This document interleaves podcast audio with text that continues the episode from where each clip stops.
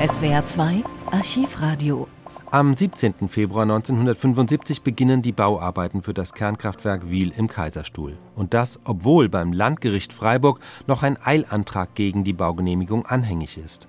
Gegner des Kraftwerks besetzen deshalb tags drauf die Baustelle. Die Ereignisse eskalieren zum ersten Mal bei einem Kraftwerksbau in der Bundesrepublik. Es folgt ein Polizeieinsatz mit gepanzerten Fahrzeugen, Hundestaffeln und Wasserwerfern.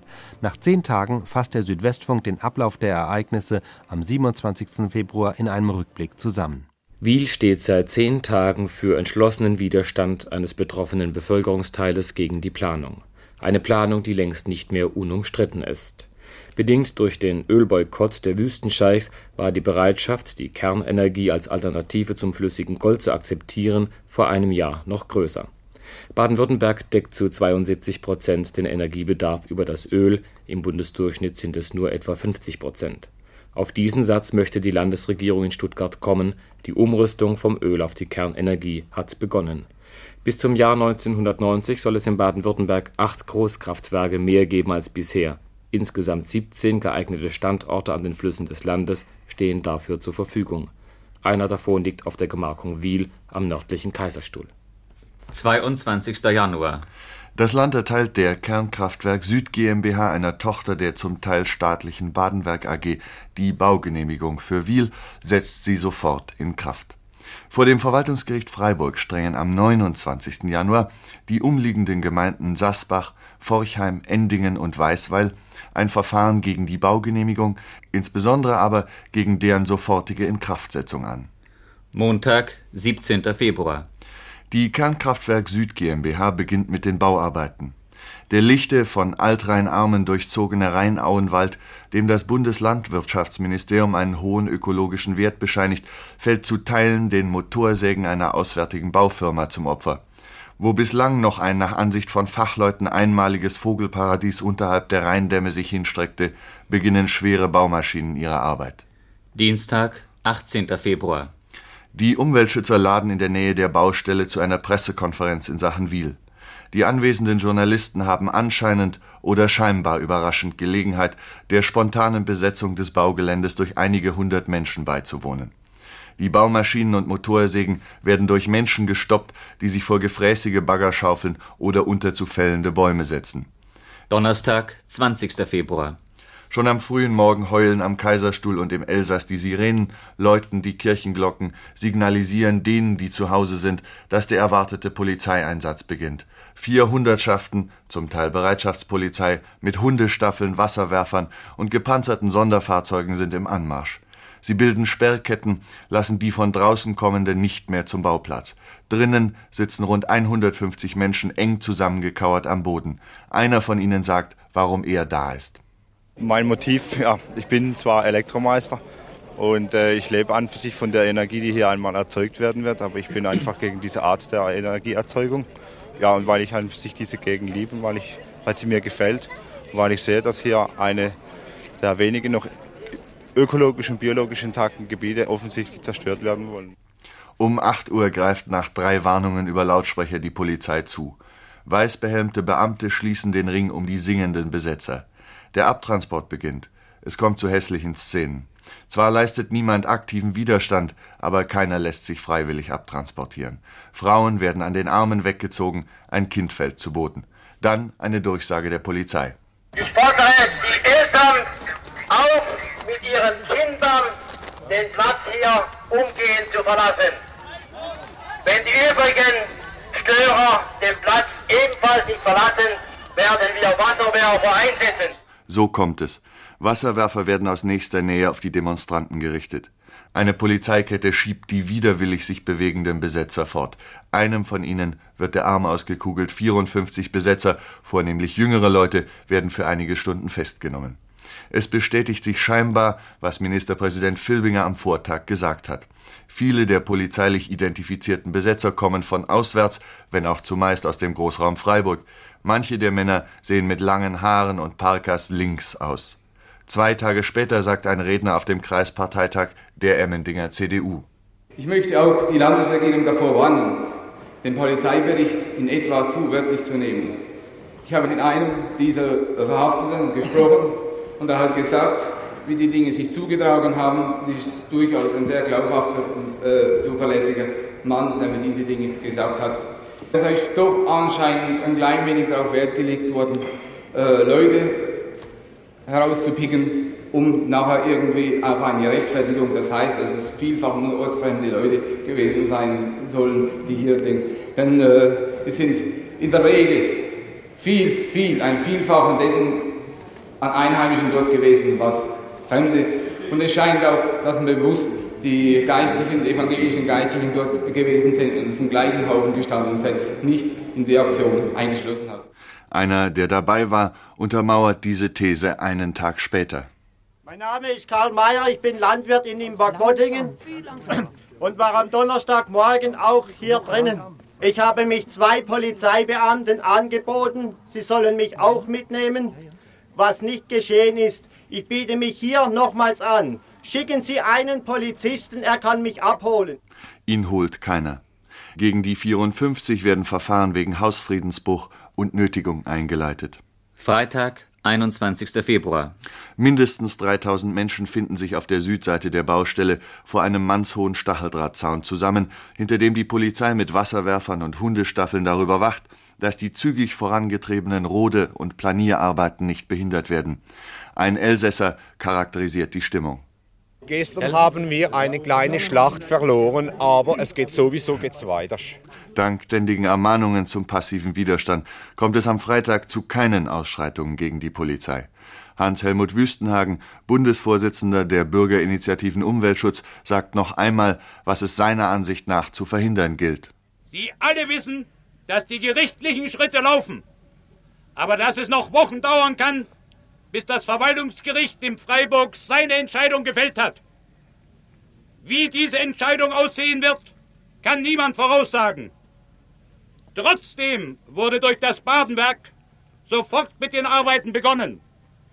Hier, Mitbürger, will man irreparable Zustände schaffen, damit zum Beispiel der Schutz dieser Landschaft, die man jetzt zerstört, kein Grund mehr ist, dieses Vorhaben zu untersagen. Ministerpräsident Filbinger, der gleichzeitig Aufsichtsratsvorsitzender des Badenwerkes ist, hält an seiner Auffassung, dass die Besetzung durch auswärtige, linksextreme Drahtzieher organisiert und durchgeführt worden sei, fest.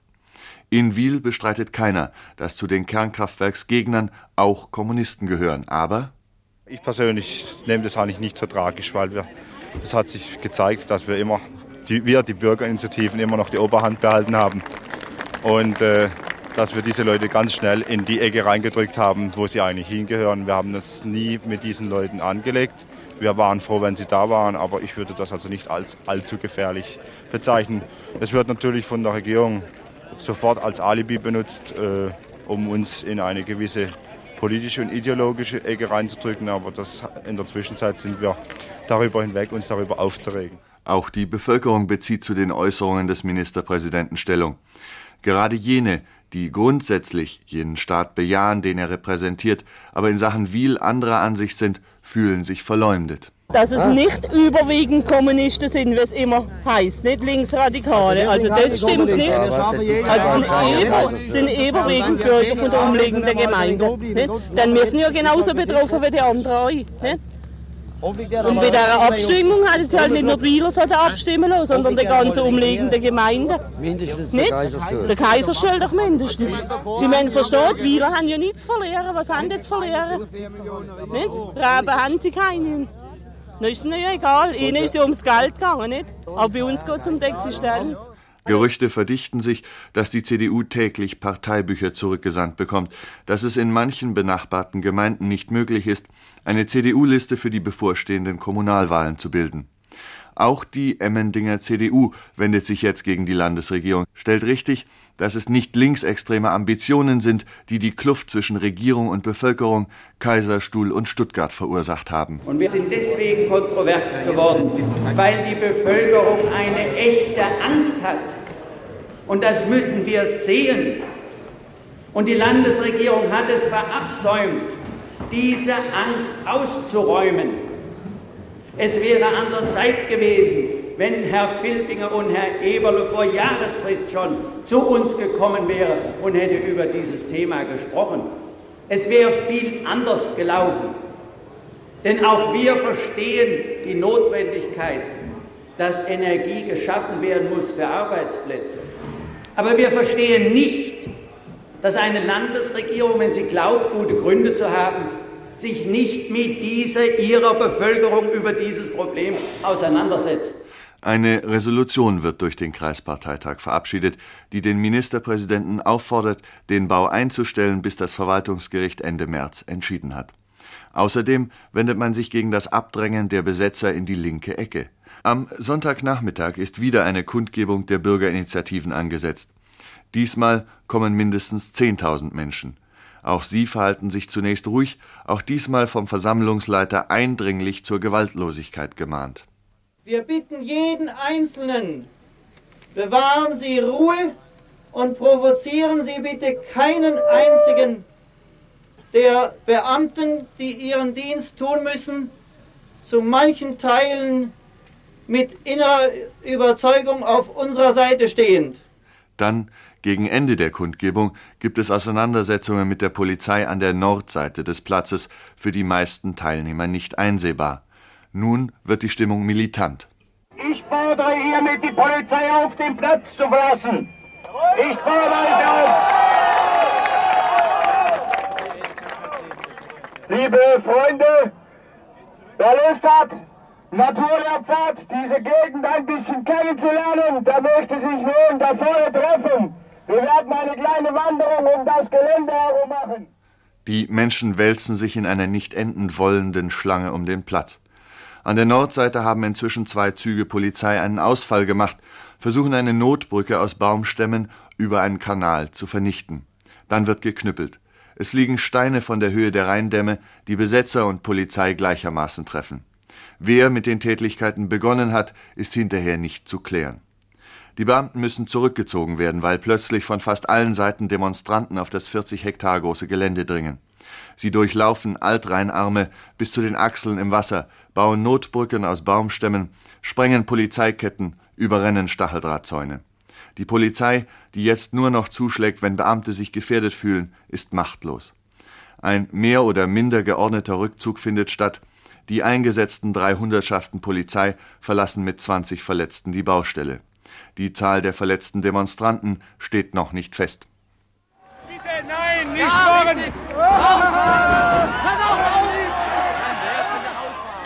Wasserwerfer und Tränengas werden nicht eingesetzt, weil es, so ein Polizeisprecher, doch nichts mehr genützt hätte. Die Besetzer sind wieder dort, wo sie am Donnerstag vertrieben wurden. Etwa tausend Menschen bleiben auf dem Platz, bauen erneut Hütten und Zelte, errichten Barrikaden, richten ein Wachsystem ein. Alle sind sich darüber klar, dass dies noch nicht der letzte Akt war. Wir Kaiserstähler sind sonst friedlich. Je nachdem es ist unterschiedlich. Doch geht es ums Land und um der Wie noch können wir teufelhaftig sein. Wer bauen will, den Nasskühlturm, der sät hier Wind und erntet Sturm. Das ist aber vor drei Jahren schon proklamiert worden. Jetzt haben sie den Sturm und sie werden noch ein Unwetter erleben. Unsere Herren in Stuttgart und die ganze Betreiberklicke. Montag, 24. Februar. Das Kabinett tritt in Stuttgart zu einer Sondersitzung zusammen. Am Abend gibt Ministerpräsident Filbinger bekannt, dass die Landesregierung auf das Badenwerk einwirken werde, die Fortführung der Bauarbeiten bis zum Urteil des Verwaltungsgerichtes zu unterlassen.